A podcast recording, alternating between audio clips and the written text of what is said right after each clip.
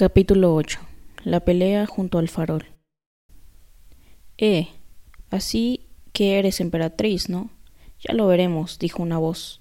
Luego otra voz gritó Tres zurras por la emperatriz de Colney Hatch. Y varias voces se le unieron. Un cierto sonrojo apareció en el rostro de la bruja, y ésta hizo una leve reverencia pero las aclamaciones se apagaron para dar paso a estrenduosas carcajadas y comprendió que sólo se burlaban de ella. Su expresión se alteró y pasó el cuchillo a la mano izquierda. Luego, sin advertencia previa, hizo algo que resultó un espectáculo terrible. Con agilidad, como si fuera lo más normal del mundo, alargó el brazo derecho y arrancó uno de los brazos del farol. Puede que hubiera perdido algunos poderes mágicos en nuestro mundo, pero no había perdido la fuerza. Era capaz de romper una barra de hierro como si se tratara de una barrita de azúcar. Arrojó su nueva arma al aire, volvió a atraparla, la blandió e instó al caballo a que siguiera adelante. Ahora es la mía, pensó Dillory. Se introdujo a toda velocidad entre el caballo y la barandilla y empezó a avanzar. Si al menos el animal se quedara quieto un instante, podría sujetar el talón de la bruja. Mientras corría, escuchó un escalofriante estrépito y un golpe sordo. La bruja había descargado la barra sobre el casco del jefe de policía. El hombre se desplomó de golpe. Deprisa, Dillory. Hay que detener esto, dijo una voz junto a él. Era Polly, que había bajado corriendo en cuanto le permitieron levantarse. Eres una amiga de verdad, dijo Dillory. Sujétate a mí con fuerza. Tendrás que encargarte tú del anillo. Amarillo, recuerda, y no te lo pongas hasta que grite. Se oyó un segundo estrépito y otro policía se desplomó. Un enojado grujido surgió de la muchedumbre. Derribadla, tomad unos cuantos adoquines, llamad a los militares. De todos modos, la mayoría se alejaban tanto como podían, el cochero, no obstante, evidentemente el más valiente, además de la persona más amable de entre todos los presentes, se mantenía pegado al caballo, regateando a un lado y a otro para esquivar la barra de metal, pero sin dejar de intentar agarrar la fuerza de fresón. La multitud abucheó y bramó otra vez. Una piedra silbó por encima de la cabeza de Dillory. Entonces se oyó la voz de la bruja, clara como una enorme campana, y sonando como si por una vez la mujer se sintiera casi feliz. Basura. Pagaréis muy caro por esto cuando haya conquistado vuestro mundo. No quedará ni una piedra de esta ciudad. Haré con ella lo mismo que con Charn, con Felinda, que con Sorlis, que con Bramandin. Dillory consiguió por fin sujetarla por el tobillo. La mujer lanzó una patada con el talón y lo golpeó en la boca, y el niño, debido al dolor le soltó. Tenía un corte en el labio y la boca llena de sangre. De algún punto muy cercano llegó la voz del tío André, en una especie de tembloroso chillido. Señora, mi querida joven, por el amor de Dios, cálmese. Dillory intentó alcanzar de nuevo el talón y fue repelido otra vez. Más hombres cayeron bajo el impacto de la barra de hierro. El niño hizo un tercer intento, agarró el talón y se aferró a él como si le fuera la vida en ello, a la vez que gritaba a Polly ¡Ya! Entonces, gracias a Dios, los rostros enojados y asustados se habían desvanecido, las voces enfurecidas y atemorizadas habían callado, todas excepto la del tío André. Muy cerca de Dillory, en la oscuridad, el anciano seguía gimoteando. No, no, estoy delirando. ¿Es esto el fin? No puedo soportarlo, no es justo, jamás quise ser mago, todo es un malentendido, es todo culpa de mi madrina, no hay derecho. En mi estado de salud, además, una familia muy antigua del condado de Dorset. Diablos, pensó Dillory, no queríamos traerlo también a él. Caracoles, qué fiesta. ¿Estás ahí, Polly? preguntó en voz alta. Sí, estoy ahí. Deja de empujar. No te empujo, empezó a decir él, pero antes de que pudiera añadir nada más, sus cabezas salieron a la cálida y verdosa luz solar del bosque. Mira, gritó Polly, mientras abandonaban el estanque. También hemos traído al viejo caballo con nosotros, y al señor Ketterly, y al cochero. ¿En qué lío nos hemos metido? En cuanto la bruja vio que volvía a estar en el bosque, palideció y se encorvó hasta que su rostro rozó las crines del caballo. Era evidente que se sentía terriblemente enferma. El tío André temblaba. Sin embargo, Fresón, el caballo, sacudió la cabeza, lanzó un alegre relincho y pareció sentirse mejor. Se tranquilizó por primera vez desde que Dillory lo había visto. Las orejas, que habían estado echadas hacia atrás y pegadas al cráneo, regresaron a su posición correcta, y el fuego desapareció de sus ojos. Eso es, viejo amigo, dijo el cochero, palmeando el cuello de Fresón. Eso está mejor. Tranquilo.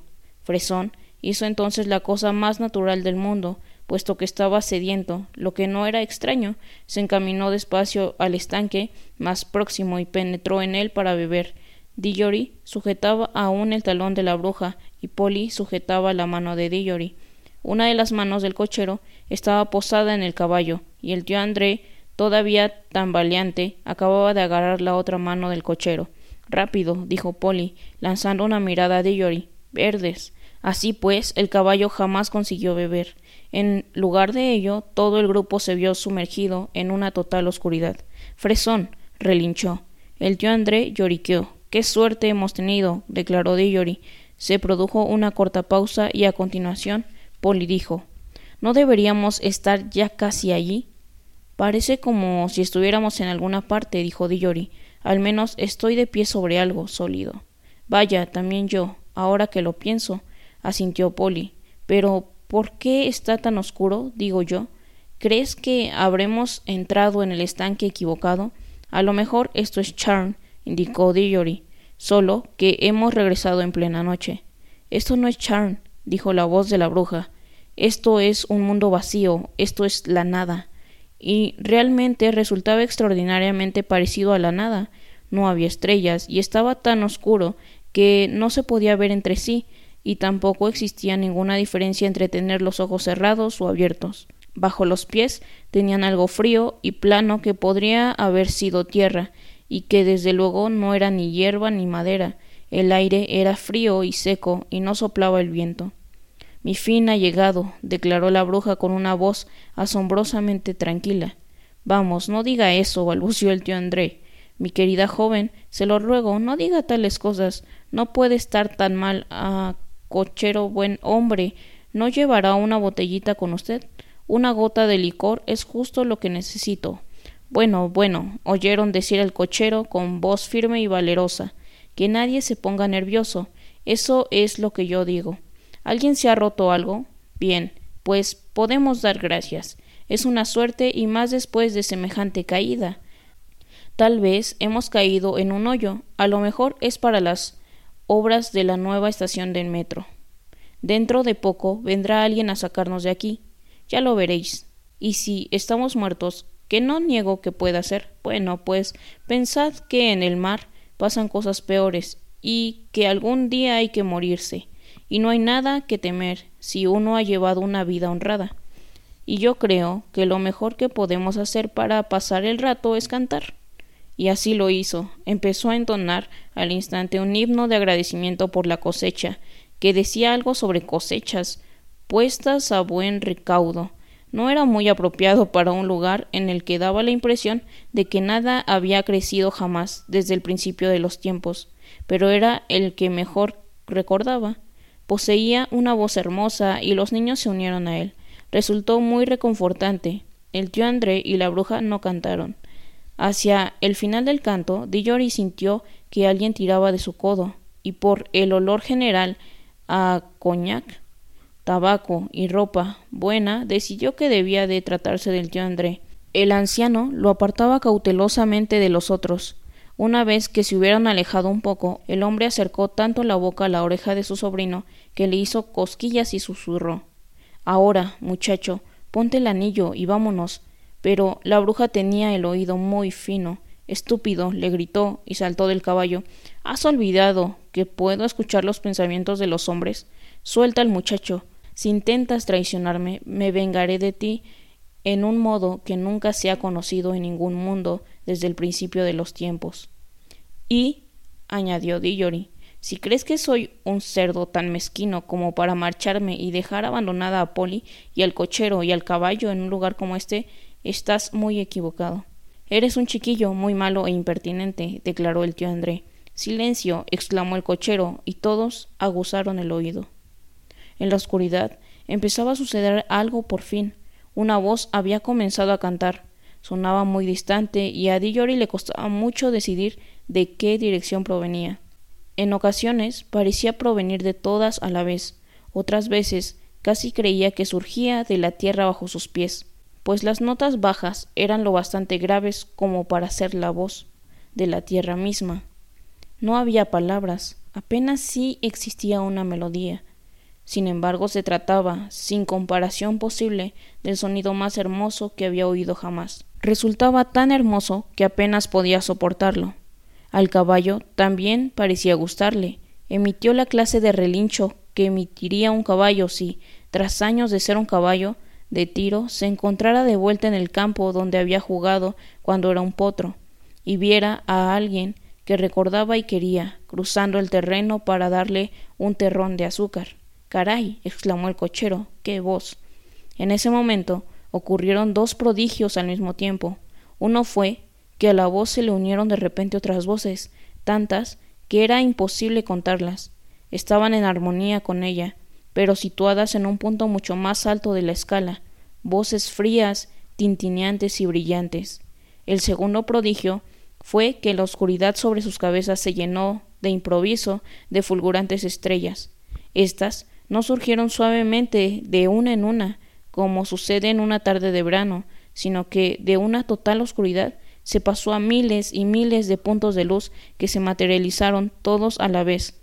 Estrellas individuales, constelaciones, planetas más brillantes y grandes que los de nuestro mundo. No había nubes. Las nuevas estrellas y las nuevas voces nacieron justo al mismo tiempo, y si las hubieses visto y escuchado como lo hizo Dillori, te habrías sentido muy seguro de que eran las mismas estrellas las que cantaban, y de que fue la primera voz, la voz profunda, la que las había hecho aparecer y cantar. Esto es la gloria, exclamó el cochero. Me habría portado mejor de haber sabido que existían cosas así.